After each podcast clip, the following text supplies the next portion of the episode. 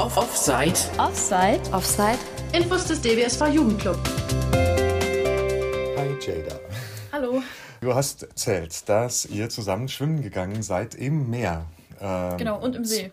Und im See. Zwei ja. blinde Menschen. Und ähm, offenbar lebst du noch. Ja. Also es scheint irgendwie geklappt zu haben. Ich habe von ganz wenigen Leuten gehört, dass sie sich sowas trauen und äh, du, ihr habt aber da ein, ja, einen Trick, ein Hilfsmittel benutzt. Wie mhm. lief denn das ab? Genau, äh, also ich war da auch am Anfang sehr skeptisch, ähm, aber mein Freund und ich waren auf Reisen und äh, wir waren unter anderem auch in der Stadt, wo also in Barcelona, wo man quasi direkt äh, in der Stadt oder in, in der Stadt quasi zum Strand gehen konnte. Und da haben wir gedacht, okay, das müssen wir eigentlich machen. Also das ist auch richtig toll, wenn man mit der U-Bahn quasi an den Strand fahren kann und dann da äh, schwimmen gehen kann.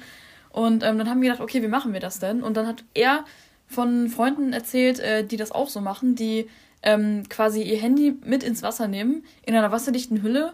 Ähm, diese Hüllen haben meistens auch äh, ein Band zum Umhängen, das heißt, man hängt sich das um den Hals. Ähm, die Hülle hatten wir uns vorher dann auch besorgt vor der Reise. Und äh, die gehen dann wohl schwimmen und äh, benutzen quasi ihr Handy als Kompass. Und nicht nur als Kompass, sondern auch als äh, GPS-Gerät, und um, um, zu gucken, wie weit man jetzt von dem Strand weg ist. Und das äh, geht folgendermaßen. Also man ähm, markiert seine Sachen, zum Beispiel die, die, Kleidung oder was auch immer man am Strand lässt. Ähm, mit Blind Square haben wir das gemacht, aber es gibt auch andere Apps, mit denen man das markieren kann. Ähm, genau, da nachdem man die Sachen markiert hat, nimmt man das Handy eben, packt man es in die Hülle, äh, also macht es um den Hals und dann geht man damit ins Wasser. Natürlich muss man da genauso aufpassen, wie auch wenn man normal, also als, als sehender Mensch oder so ins Wasser geht. Also man passt einfach auf, weil man eben in ein natürliches Gewässer geht. Äh, geht dann schwimmen und äh, wie weit man rausschwimmt, ist, glaube ich, einem, einem selbst überlassen, wie sicher man sich fühlt. Wir sind am Anfang noch nicht so weit rausgeschwommen, weil für mich war das das erste Mal. Und ich war immer noch sehr skeptisch. Ich dachte, okay, wie funktioniert das denn? Deswegen waren wir nicht so weit draußen, aber wir konnten tatsächlich alleine schwimmen, konnten dabei uns die Himmelsrichtung anzeigen lassen ähm, und konnten auch mit Blind Square sehen, wie weit unsere Sachen eigentlich entfernt sind, wie viele Meter und auf wie viel Uhr. Das heißt, wir wussten, okay, ähm, wenn das jetzt irgendwie auf äh, 12 Uhr war, dann wussten wir, gut, dann schwimmen wir gerade Richtung Strand. Und ähm, als wir dann aus dem Wasser rausgehen wollten, haben wir das genauso gemacht. Also wir haben geguckt, okay, wie, wie weit sind die Sachen weg und haben uns quasi mit Blind Square dahin navigieren lassen. Und wir haben die Sachen dann auch jedes Mal gefunden.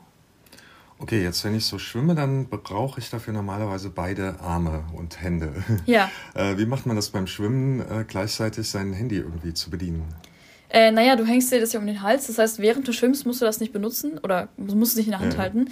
Und wenn du es benutzen möchtest, musst du naja, da musst du also aufhören zu schwimmen. Also es gibt ja Positionen, in denen man sich über Wasser irgendwie hinlegen kann oder also einfach kurz ja. seine Arme nicht bewegen und vielleicht mit den Beinen über Wasser halten und dann kann man eben gucken. Man kann auch über eine kurze Strecke vielleicht auch mit einer, also mit einem Arm und den Beinen schwimmen. Also da muss man sich ein bisschen arrangieren. Ähm, so viel Erfahrung habe ich da auch noch nicht gemacht, weil wir haben es äh, nur dreimal gemacht. Also ich glaube zweimal im Meer und, und zweimal im See. Aber wenn ich da ein bisschen mehr Erfahrung habe oder wenn äh, ich jemanden kenne, der da irgendwie mehr Erfahrung hat, kann ich gerne berichten. Okay, und dann hätte ich noch ähm, so das Risiko im Hinterkopf, also erstmal, wenn man von seinen Sachen aus bis zum Wasser geht, hm. äh, da sind ja vielleicht noch andere Leute. Äh, Richtig. Die da ihre Decken ausgebreitet haben oder was auch immer. Äh, ist euch da irgendwas passiert in der Richtung, dass ihr über andere Leute drüber gelatscht seid?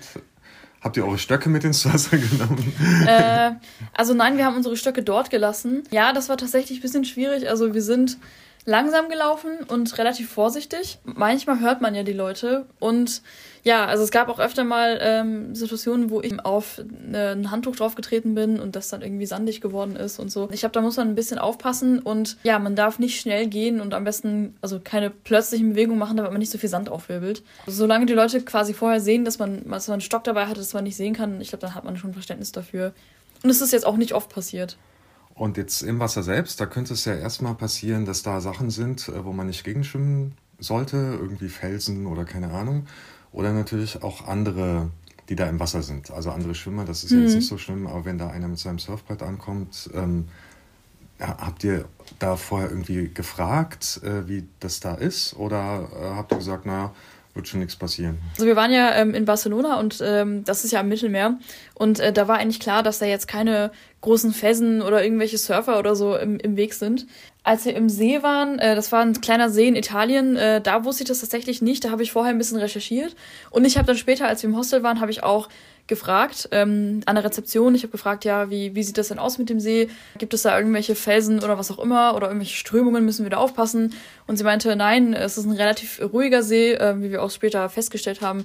Keine Wellen, keine Strömungen, äh, alles entspannt und sehr lange auch flach. Also man muss wirklich weit rausgehen, damit man überhaupt vernünftig schwimmen kann. Und das Meer war eigentlich im Prinzip genauso. Und ich glaube, wenn ich äh, die Wahl hätte, dann würde ich tatsächlich auch, also wenn ich schwimmen gehen würde, auch so einen Strand aussuchen. Also wo ich weiß, dass da keine Felsen sind und dass da vielleicht auch nicht, also dass er nicht für seine gefährlichen Strömungen bekannt ist. Zum Beispiel das Mittelmeer. Das eignet sich eigentlich an also vielen Stellen sehr gut dafür. Also ich würde jetzt, glaube ich, nicht alleine in die Ostsee gehen. Das würde ich nicht machen. Ja, ist ja auch viel zu kalt. Viel zu kalt, genau, das auch. ja. Äh, und gab es irgendwelche Reaktionen von anderen Leuten? Also entweder die gesagt haben, äh, komm, komm, geht lieber mit mir schwimmen oder hey, was macht ihr da, ihr spinnt wohl oder was auch immer? Äh, nee, vor Ort gar nicht. Das kann wahrscheinlich daran gelegen haben, dass die Leute, also dass es denen relativ egal war, was sie gemacht haben. Äh, ich, also ich, ich war auch ein bisschen erstaunt, aber die Leute haben das alle sehr cool aufgenommen. Also auch, wir haben auch im Wasser tatsächlich einige kennengelernt, also im See selber.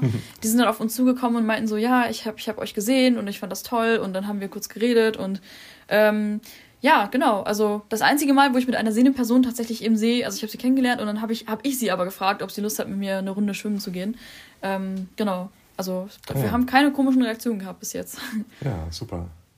Ja, also krass finde ich das. Also ich habe mich das noch nicht getraut bisher und ähm ob ich es alleine machen würde, weiß ich nicht. Mit meinem Freund, der war ein bisschen abenteuerlich, äh, da dachte ich mir, mache ich das mal. Generell sollte man, also auch, ähm, auch als sehende Person, äh, in ein natürliches oder in ein, ein Gewässer eigentlich nicht, äh, nicht alleine gehen. Also das ist ja, ja so die, die Regel mit einer weiteren Person. Genau, vor allem wenn man plant, ein bisschen rauszuschwimmen und so. Das ist eigentlich immer ganz gut, wenn man da jemanden dabei hat. Ja, stimmt. Ja. Für alle Fälle. Ja, also man sieht doch, äh, man muss sich keine Grenzen setzen, sondern äh, erstmal denken, ich äh, überlege mal, wie das geht und dann fällt einem vielleicht was ein und dann kann man ganz schön viele Sachen machen, von denen man es vielleicht gar nicht denken würde. Genau. Vielen Dank, Jada. Ich danke dir.